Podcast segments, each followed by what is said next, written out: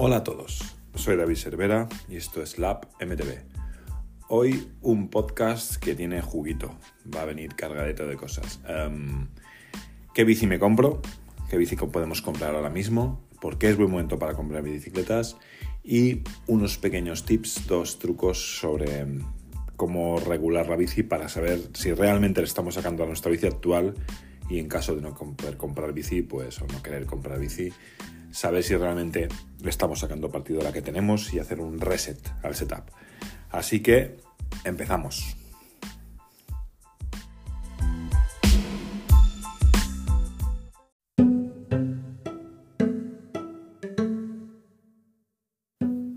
Pues sí, es un momento, es un momento bueno para comprar bicicletas. Em, si queréis, os puedo hacer un refrito, si hay suficiente apoyo, del tema de las 100, 110, 115 o 120 de recorrido, por qué, cuándo, cómo, quién debe utilizarlas, a quién le convienen, a quienes les benefician, a quienes perjudican.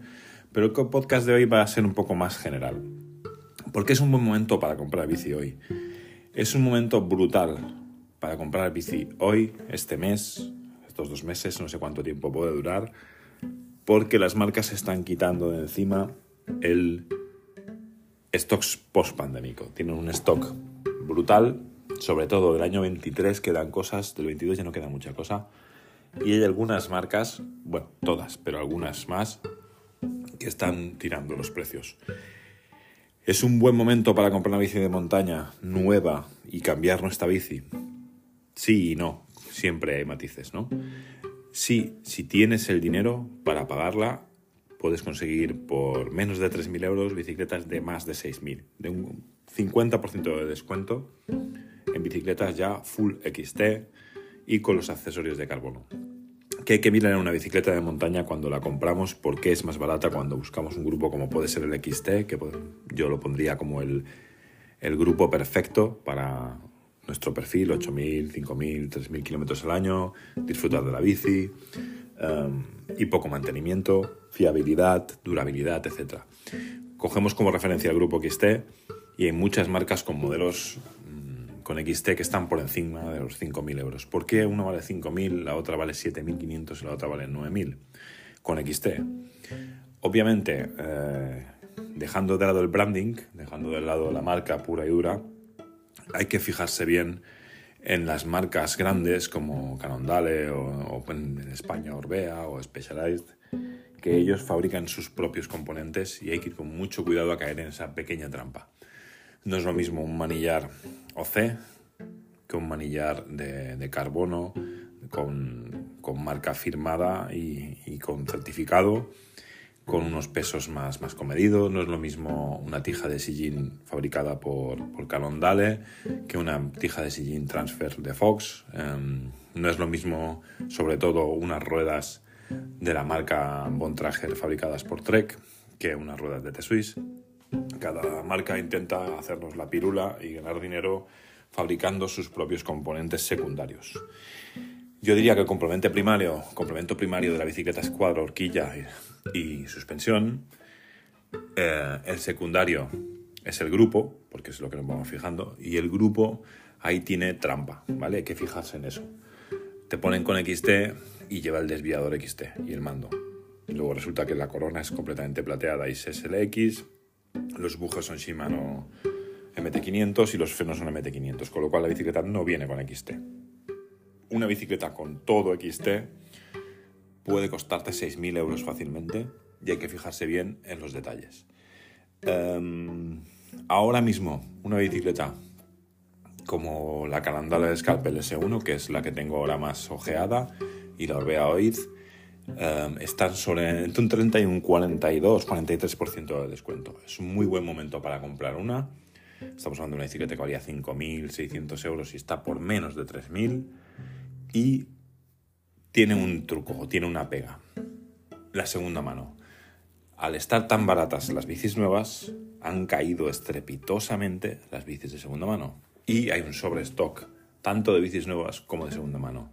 Nadie quiere las bicis de segunda mano. Está Wallapop lleno de bicicletas, eh, Trek Super Caliber, Orbea Oid, Specialized Epic, con XT por 3.000 y 4.000 euros. Em, no se van a vender. He visto una Scalpel hace un rato, una Scalpel pero con Lefty, con XTR que valía 9.000 euros y la tienen por 5.000 eh, de segunda mano. Es que no la vas a vender ni por 3. Está la segunda mano baratísima, súper barata. Em, ¿Cuál es el truco para comprar una bici nueva ahora? Comprarla con dinero. Si tienes que vender tu bici actual para comprar una bici, estás jodido. No hay nada que hacer. No se puede comprar. o tienes que hacerte la idea de que la, de la tasación puede ser, pues si pensabas que era de 2.000, es de 1.200, 1.300. ¿Vale? De un 50 a un 40% más barata de lo que piensas, seguro. ¿Vale? Y no la venderás porque no la quiere nadie. ¿Sabes? Eh, lo único que te podría ayudar con eso podría ser, y yo creo que pararán pronto, los de Bike Ocasión o Tuvalu, que son marcas que se dedican a la segunda mano y aún así tienen sobrestock. Vale, pues ya está. Tenemos un precio de mercado del mejor de la historia, posiblemente el mejor de los últimos cinco años. Post pandemia y con la inflación que hay, nuestro dinero no vale nada, más el sobreestocaje ha producido eso, que hayan caído los precios a lo bestia. Tengo un rumor que me ha llegado por dos lugares distintos de que van a caer entre un 20 y un 30% muchos materiales del 2024. ¿Qué significa? Que Shimano y RAM también va a bajar precio. Lo digo porque sin, en el caso de que compres una bicicleta, no creo que baje mucho más ya de lo que hay. Estamos a unos límites muy bestias. De hecho, yo creo que cuando se acabe el stock del 23 se regulará un poco. Pero en el caso de que no Em, compres bicicleta y quieras eh, actualizarla, por ejemplo, hacer transmisión o cambiar algunas chuches, algo, algo interesante, unas ruedas, por ejemplo, espera. Espera dos meses o tres, espera a finales de enero. Si se confirma el rumor, eh, podrás conseguir material a mejor precio que ahora, ¿vale? Eh, si te quedas con tu bici.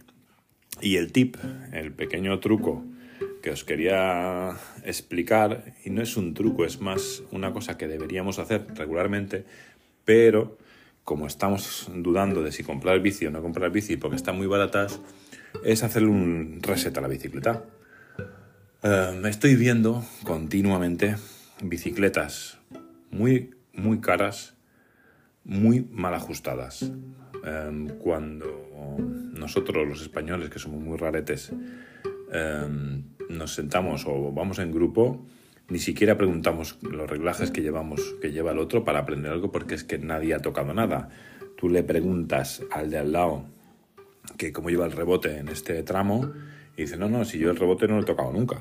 Oye, ¿qué presión llevas de amortiguador? Pues la que puse cuando la monté. ¿Qué presión llevas de neumáticos? Pues no lo sé, porque la hinché hace tres salidas y tengo la misma presión y la hinché a tope. No hay costumbre. Con lo cual, vamos a hacer una cosa vamos a hacer un reset, vamos a hacer un reset de setup de, todo el, el, conjunto ruedas amortiguadores y vamos a ver si lo llevamos bien. A lo mejor nos llevamos una grata sorpresa y podemos esperar a cambiar de bici un poco más porque a lo mejor nuestro problema no es la bici. ¿Vale? Vaciamos las ruedas, las dejamos a 0,9. Vaciamos amortiguadores. Dejamos la bicicleta pelada, sin, presión, y empezamos. Hinchamos las dos ruedas, delantera y trasera. Si pesa 70 kilos, 1.2 delante, 1.4 detrás. Cogemos amortiguador delantero, si pesa 70 kilos, en el caso de Fox, 70 P6 delante y por 2 detrás, 140 cogemos, antes de hacer nada, la rueda de, regulación del rebote de ambos amortiguadores, o sea, amortiguador y suspensión, y hacemos un reset, me refiero. Lo giramos a tope a la derecha o a la izquierda y descontamos 7, porque son de 14 puntos. La dejamos en el centro. Tenemos las ruedas hinchadas, tenemos la presión supuesta o teóricamente correcta para nuestro peso, subimos y vemos el SAC. Si está más de un 30, pues nos ha quedado blandita. Si no eres un corredor con mucha experiencia y, o eres novato, déjala tal cual. Un sac del 30 aproximadamente, alrededor del 30 está bien. Si eres un tío con más forma y, con las cosas más claras, hinchalo un poco más. Dale un 2, un 3% más, un 5% más. Que te quede el sac, pues eso, al, al 25 incluso al 20%, sobre todo en el trasero.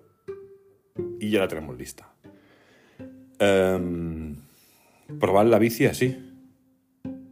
MIT, de regulación de rebote, o sea, en la mitad.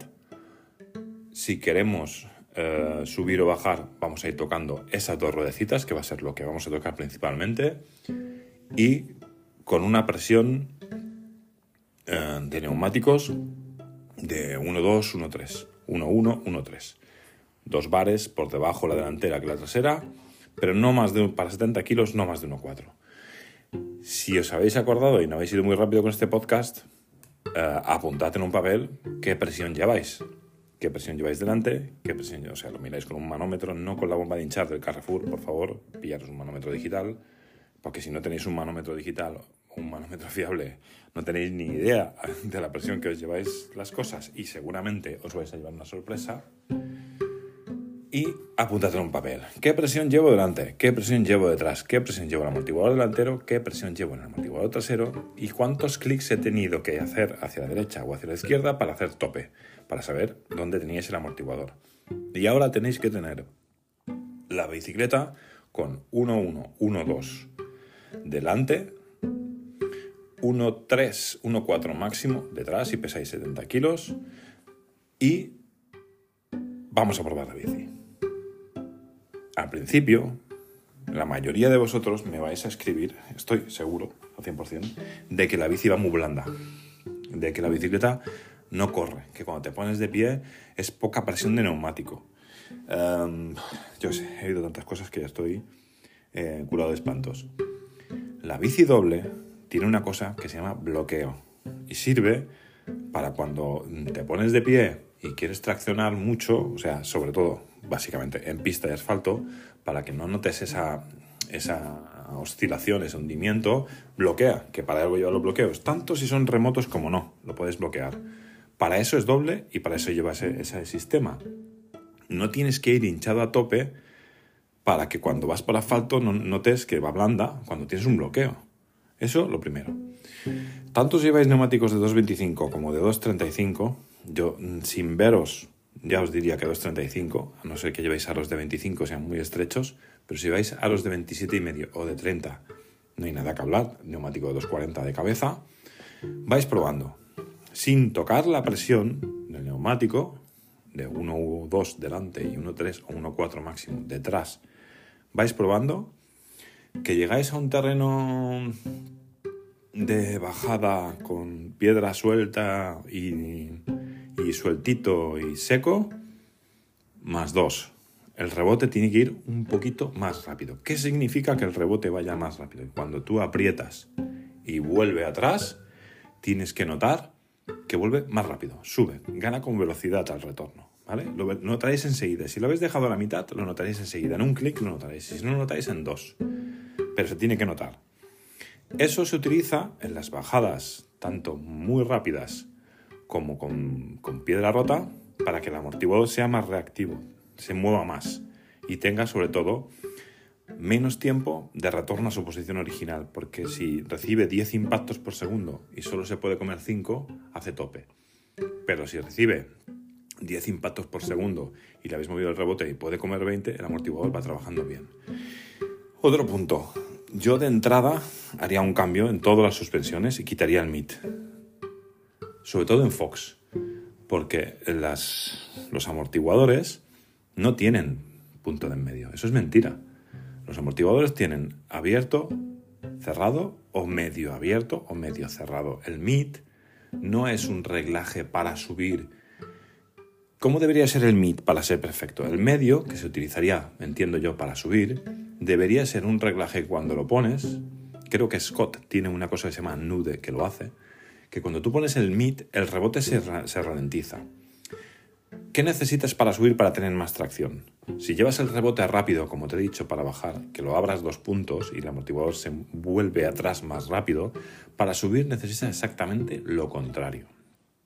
Tú cuando subes, recibe la bicicleta tres impactos por metro y vas a un metro para cada tres segundos. Claro, su, su, trabajo, su carga de trabajo es mucho menor. No necesitas tanta velocidad para que el amortiguador vaya otra vez a su posición original y no te quedes sin recorrido. ¿Cómo se soluciona eso? Descontando dos o tres puntos. Cuando hundes el amortiguador, notas que sube, recupera el aceite más lento, súper lento. ¿Eso qué hace? Que cuando subes y recibes un impacto, el amortiguador se amolda a ese impacto, a esa roca, tracciona mucho más y poco a poco se va volviendo más despacio que bajando, poco a poco se va poniendo en su sitio. Y si tienes un amortiguador de 120 o de 100, pues el de 120 obviamente tiene más carrera y tiene más tacto, sobre todo en el primer 40%, y ese tramo en el que trabaja subiendo es más rico, tiene más matices. ¿Vale? Em, ¿Qué debería ser en un mundo perfecto, que cuando tú pones el MIT, pasara el recorrido del amortiguador a medio, o sea, que no abra tanto, que no suelte tan rápido todo el aceite y que el amortiguador no se hunda tanto, pero además debería cambiar el rebote, cosa que no hace. Creo que el único que lo hace o hace algo parecido es el Nude de Scott, que es un amortiguador que fabricó Scott, perdón, Fox, para Scott.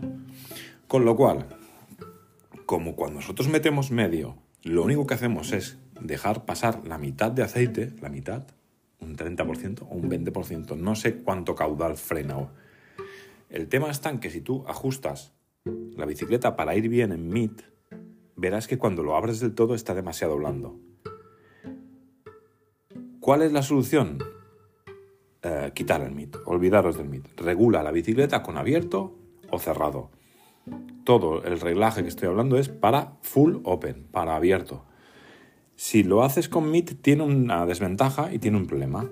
Primero, al pasar la mitad de caudal, el tacto varía mucho, se vuelve mucho menos progresivo, dibuja o copia menos el terreno. Y al pasar el aceite por un agujero más pequeño, la mitad entiendo yo, y yo creo que no, creo que es más, creo que frena más de la mitad del aceite, el amortiguador recibe más presión y se calienta. Se calienta muchísimo más. Em, en un año he roto dos retenes. Y yo estoy convencido de que ha sido, bueno, estoy convencido, ha sido por eso, porque al quitar el MIT, dejar de usarlo y arreglar el amortiguador con solo cerrado o solo abierto, no usando el MIT, el amortiguador, aparte de tener mucho más tacto en la primera parte de la carrera, copiar perfectamente el terreno, no se calienta tanto. Eso es un consejo que os doy, probadlo con vuestro amortiguador, dependiendo del modelo y de la gama, eh, no sé si notaréis más o menos, pero en mi caso ha sido así. ¿Vale? Pues ya tenemos presiones de neumáticos, presiones de amortiguadores, SAC y rebote. No hay más.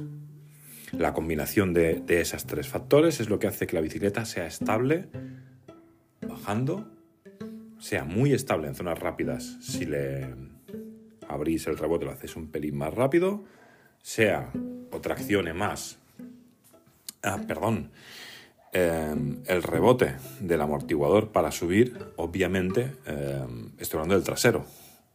Eso es una cosa que se me ha olvidado comentar que es importante. El que tenéis que ralentizar y el que tiene que bajar el ritmo es el amortiguador trasero traccionando. traccionando. Y bajando podéis tocar los dos, tiene que ir más rápido ambos subiendo no hace falta que le bajes la velocidad de rebote del amortiguador delantero, solo es al trasero. ¿Vale? Otra de las, de las desventajas de los mandos de bloqueo es que cuando bloquean, bloquean dos y cuando desbloquean, desbloquean los dos. Y a veces para subir, yo lo hago, incluso llevo llego a llevar el amortiguador trasero lento y adelante bloqueado, que no es ninguna locura. ¿Vale? Si llevas la presión de los neumáticos bien. Vale, Em, sé que esta última parte puede ser más pero bueno, es, creo que lo habréis entendido. Probadla así. Vas jugando con el rebote y tal. Si el neumático, en los apoyos, no notáis que escupe látex, que en ningún momento, sobre todo el trasero, em, deja ninguna mancha de látex, no vais demasiado vacíos, no, si notáis que, que en los apoyos fuertes no flanea, no notáis que el neumático se dobla como si fuera una gelatina, eh, vais bien de presión. El límite siempre hay que buscarlo para abajo, siempre hay que intentar estar lo más vacío posible dentro de un rango, obviamente. Yo durante mucho tiempo he conducido, yo peso 100 kilos exactamente y llevo el neumático delantero entre 1.1 y 1.2 y el neumático trasero entre 1.6 y 1.4. 1.1 y 1.2 delante es muy poco para 120 de recorrido y 2.40. Os cuento por qué. Porque tú cuando vas tranquilamente, por eso cuenta mucho el estilo de conducción, si vas tranquilo y no coges velocidades muy altas, va muy bien 1.1. Pero cuando empieces a correr de verdad, sí que flanea. Con lo cual lo he tenido que subir a 1.3. Yo voy entre, ahora llevo 1.3 delante y un, entre 1,4 y 1,6 detrás, con 100 kilos. Ahí tenéis, si hacéis una regla de 3, una, una buena forma de saber. Y los rebotes los toco continuamente, sobre todo el trasero. Em, ahí lo tenéis. Jugad con la presión de los neumáticos, que es lo que podéis tocar en el campo sin ningún problema, y con la velocidad de rebote que aprenderéis un montón. Dicho esto, ya tenéis la bici regulada. Igual os cambia la percepción sobre la máquina. Um, probadlo y si tenéis alguna duda, me escribís, ya os lo digo, canal de WhatsApp, eh, Instagram, Twitter, eh, lo que queráis. ¿Vale? Hasta aquí el, el, tip técnico, que bueno, ha sido un tip corto, pero es lo que hay. Vale. Pues eso, ¿qué bici me compro? Volvemos al tema de las bicicletas. Pues, ¿qué influye para que nos compremos una bicicleta? ¿Qué es lo importante? ¿Qué debemos mirar? Siempre digo que si hemos decidido comprar una bici porque hemos hecho el reglaje de suspensiones de, toda la bicicleta, la hemos probado y no nos gusta y no va bien y la está anticuada, llevas aros de 25, no te entra un neumático de 240, quieres probar 240, quieres probar el 120 de recorrido que es mucho más seguro que el 100, quieres hacer ese cambio, tienes el dinero, tienes ahora mismo los 3.000 euros que puede costar la bicicleta con Full XT, que es un chollo, aprovecha. ¿Qué debo hacer? Primer factor para escoger una bici ahora mismo Em, porque hay un mercado de, bicicletas trail. Las llamo trail porque son trail y ya está, es lo que hay. Que son de 120 camufladas con geometría de XCO, pero que no llevan mm, mando de bloqueo, como puede ser la Canon Scalp S2 y la S1, como puede ser la, la Canyon Lux nueva 2024, que es una virguería, es un auténtico avión, y tampoco llevan mando, porque la teoría es que en el planeta, que somos muchos, el único país que utiliza el mando de bloqueo somos nosotros. El resto del planeta son tan burros y tienen tan poca idea de bicicleta que lo que hacen es que cuando llegan arriba de la montaña estiran el bracito y bloquean. Y se acabó. Y a ser felices. ¿Por qué? Porque tienen cultura de tocar el amortiguador, lo llevan bien regulado y los amortiguadores encima. El de Calondale es alucinante cómo funciona, completamente abierto y no hace falta tener un bloqueo a no ser que vayas a medir el vatio. Vatio, rueda. En ese caso no lo discuto, pero hasta ese punto todos los que estamos aquí y para que está enfocado este podcast no necesitamos el bloqueo. Además, y esto es mío personal, yo insisto, es muy bueno llevar el bloqueo manual porque tú vas con tus amigos, vas tú solo, te paras arriba, respiras un poquito y abres y cierras, miras que esté todo bien y bajas, pierdes esos dos segundos en ver cómo está la cosa y en, asegurarte de cómo va. No pierdes nada de tiempo, lo que haces es relajarte un poco y disfrutar, que no tenemos tanto estrés. Vale, voy a comprar una bici. ¿Qué tengo que hacer? Si soy nuevo en el ciclismo, si soy mm, muy veterano, tendremos dos líneas distintas. Pero hay unos factores que son cinco, principalmente, que ya los he comentado en el vídeo de YouTube, pero esto es otra plataforma y empiezo desde cero, que son los factores sociales, económico, geográfico, físico y obviamente el económico, ¿vale? Em, el social, pues ¿con quién vas a utilizar la bici? ¿Vas a ir tú solo? Lo dudo. Pero si vas completamente solo, te lo saltas. Le das para adelante un minuto y, seguimos con el económico. El social, pues los grupos de bicicletas vienen determinados por las bicis que llevan, las personas que van, y no puedes ir con una bicicleta distinta. No puedes ir pongo el, ejemplo más contemporáneo y es el de las eléctricas. No puedes seguir con tu bicicleta de lo que sea rígida o trail si todos los compañeros han comprado eléctrica. Con lo cual, si vas a comprar una bici, tienes que mirar con qué bicis te vas a rodear. Y si no tienes grupo y quieres buscar grupo, tienes que ver qué estado de forma física quieres llegar, aspiras a llegar para saber con qué grupo podrás llegar a ir. Importante. El económico, el económico, obviamente tenemos que tener en cuenta que primero podamos pagar la bici, pero lo más importante para mí es que la podamos mantener. Por eso he puesto al principio del podcast como referente el Shimano de Ore XT, que puede ser un SRAM GX, que es casi lo mismo. Es más fino el GX, perdón, el XT. Eh, la frenada de, obviamente, de Shimano de los frenos XT eh, es la mejor frenada, sin lugar a dudas, de tacto, de potencia, durabilidad, fiabilidad, montaje, eh, incluso a nivel estético me gustan más. O sea, el freno XT es el mejor, mejor que el XTR y mejor que el XTR de cuatro pistones. ¿Por qué no me gusta el XTR? Hace ruido. Ya me podéis sacar los ojos. Podéis decir lo que queráis. Hace ruido. Son unos puñeteros discos que siempre están haciendo ruido. Y cuando les da por chillar, ya ni te cuento. Por 110 gramos, que es todo el conjunto, no creo que llegue a 110 gramos, estamos hablando del doble de precio. Si se rompen, pagas el doble. Podrías meter unos frenos XTR de cuatro pistones, dejaros de rollos. Eh, te estás metiendo en movida fuera. Si con XT no te bastan los frenos, con disco de 160, 140 o 180, 160, no te bastan los frenos, pues em, te puede pasar. Me extrañaría mucho. Puedes meter un cuatro pistones de Shimano XT delante. Podría llegar a ese punto, pero frenada más que suficiente. ¿Vale? Pues lo que estoy diciendo, si tú consigues en el punto económico consigues pagar una bicicleta, lo que tienes es que mantenerla.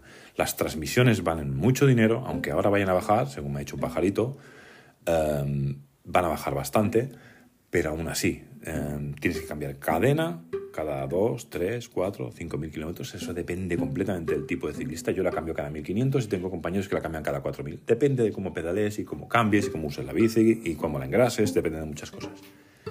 Si tú tienes una oferta de una bicicleta del 2022 con XTR por 3.000 euros, mm, huele mal. Tú te gastas esos 3.000, pero tienes que mantener el XTR. Hay que tener muy en cuenta que tienes que mm, pensar. Yo siempre hago un, pensamiento. Compro la bici, o voy a, escojo la bici y digo, el primer día le arranco el desviador trasero, que es algo que es aleatorio. Se arranca no por ser nuevo o viejo, es una cuestión de suerte. ¿Cuánto cuesta? ¿Lo puedo pagar? Y si lo arranco el primer día y lo arranco al cabo de un mes y medio, ¿lo puedo pagar? Si es que sí, ese es tu, modelo de bici. Puede que en 10 años no arranques ninguno, pero puede que arranques dos en un mes. O sea que eso es lo que tienes que tener en cuenta. Siguiente factor, después del económico, el geográfico.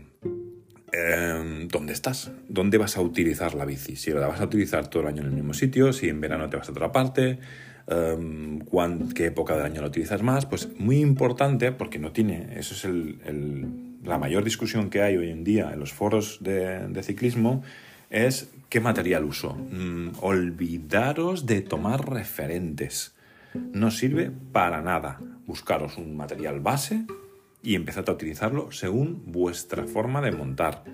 240 puede ser una Aspen sin taco prácticamente para Madrid, para zonas de llano, para pistas, em, para ese tipo de terreno, o puede ser un Minion DHF delante, o sea, puedes ir a neumáticos de todo tipo. Eh, la variedad de neumáticos es tan grande que puedes abarcar el el distintos tipos de ámbitos geográficos, claro. No, es la, no puedes ir con una bicicleta, la nueva Specialized HT, la, esta doble que es, que es camuflada, a correr la Mediterranean Epic y tener el mismo desgaste que una persona que va con una Orbea hoy de 110, de 100 o, con una de 120. No, no, es que no es lo mismo. No, tendrá más caídas, tendrá más roturas y luego cuanto más recorrido tiene la bici, Em, pues menos desgaste de material, porque menos masa, al absorber más se desgasta, se desgasta menos y mm, obviamente eh, menos caídas, más seguridad. O sea, dependiendo de la zona, del lugar, se escoge, o, cómo tú uses la bici en ese lugar, súper importante tenerlo. El físico, obviamente, el cuarto aspecto es súper importante. Em, ¿Cuánto vas a entrenar? ¿Cuántas veces vas a salir? ¿Tienes algún objetivo? ¿Vas a competir? ¿No vas a competir? ¿Vas a ir solo con los amigos? ¿Están muy fuertes tus amigos? Em, ¿Están fuertes en la misma época del año que tú? Em, ese tipo de cosas pueden determinar pues qué tipo de bici escoger. Em, el físico también tiene que ver con... Llevo mucho tiempo haciendo ciclismo, soy nuevo, soy muy veterano, mantengo la, forma física, salgo con la bici de carretera todo el año y unos meses cojo la de montaña. Em, tener en cuenta eso para escoger el tipo de bici, ¿vale?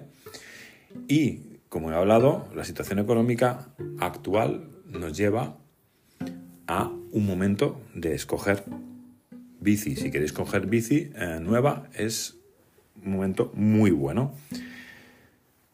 Lo último, el añadido que le quiero poner a este podcast, que ya os he pasado por encima de, todo el paso, es de todos, los, de todos los aspectos que hay que tener claros para montar una bici.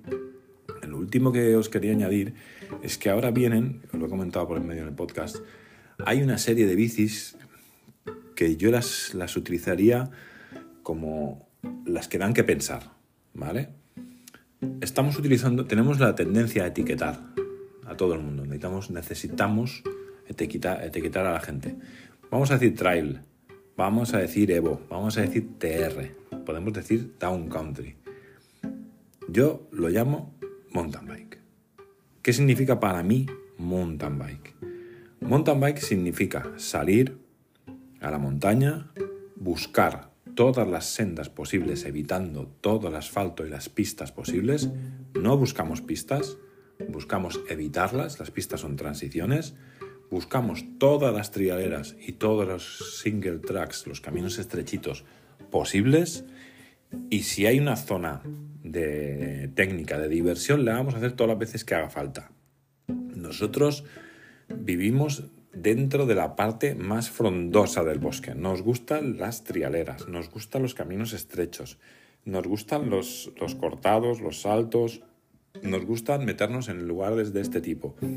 Ese tipo de mountain bike es lo que intentan denominar ahora Down Country Specialized ha sacado una bici especial para eso, no la ha sacado, es que es lo lógico. Un superventas a nivel mundial es la Specialized, eh, Epic Evo. Em, la Canyon Lux Trail es otro que va a ser un superventas. Bicicletas de 120 con tija telescópica, todo lo que os podéis imaginar, con ventajas de las trail como son los depósitos ocultos para meter la herramienta o meter cosas la herramienta incluida en el chasis, que es súper cómoda, porque si pegas un llantazo y tienes que arreglar la bici, lo, lo arreglas. Cosas que son elementos del trail y se olvidan del peso y de las posturas extremas a nivel de geometría. ¿Vale? La mejor bicicleta, la más cara de mountain bike de Specialized es la Epic Evo. Esa bicicleta que vale 11.000 euros, es para mí el ejemplo perfecto de bicicleta de mountain bike. Bicicleta de gama alta para divertirse sin límite.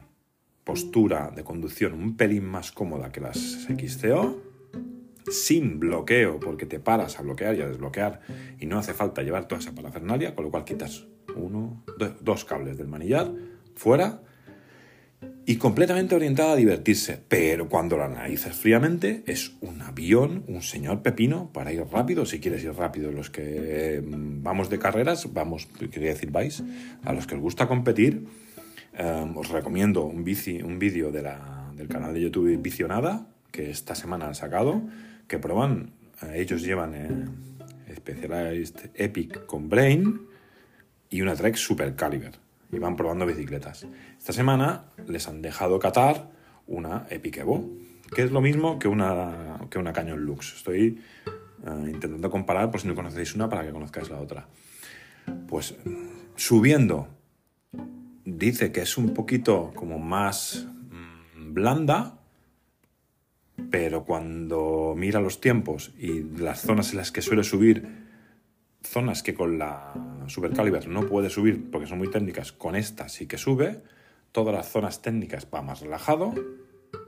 Y luego, bajando, aparte que le oyes gritar y te das cuenta de que la bici va bien, todo coms. Todo. Pam, pam, com, com, com. Y el tío aún tiene dudas de si es una bici para competir o no. Perdona, si estás, tienes el culo pelado de ir a una zona, has probado 20 bicicletas en el mismo sitio y estos chicos van muy rápido, muy bien, y creo que tienen un canal de, de bicicletas que hablan más orientado a la competición, obviamente, pero hablan, tiene mucha, mucha lógica lo que dicen coño, em, están cogiendo una bicicleta trail, a los que todos subimos porque el trail es para gordos y para viejos y esto no, no es nada con lo que yo hago, y resulta que va mejor que sus bicis de XCO. O sea que al final la bicicleta es una bicicleta trail camuflado o que el trail realmente es lo que necesitamos todos y no nos hemos querido dar cuenta. Epic Evo 10 kilos 300, Canyon Lux 10 700 con la herramienta.